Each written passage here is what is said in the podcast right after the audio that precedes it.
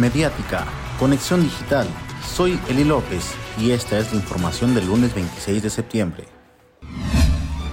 Con un lleno en la pérgola municipal se llevó a cabo con éxito la tercera edición del Divertingo, que ofreció a los uruapenses más de 200 actividades recreativas, culturales y deportivas con más de 50 stands el Partido Acción Nacional en Uruapan realizó la renovación de su dirigencia, quedando electa con 127 votos Teresita Tapia Chávez como nueva presidenta del Comité Directivo Municipal.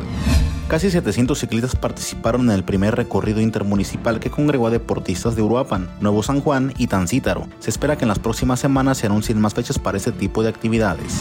El gobernador de Michoacán, Alfredo Ramírez Bedoya, realizó su primer informe de gobierno ante aproximadamente 2.000 asistentes en la Plaza Valladolid, en lo que fue un evento que duró alrededor de 15 minutos y que resumió sus principales logros de gobierno.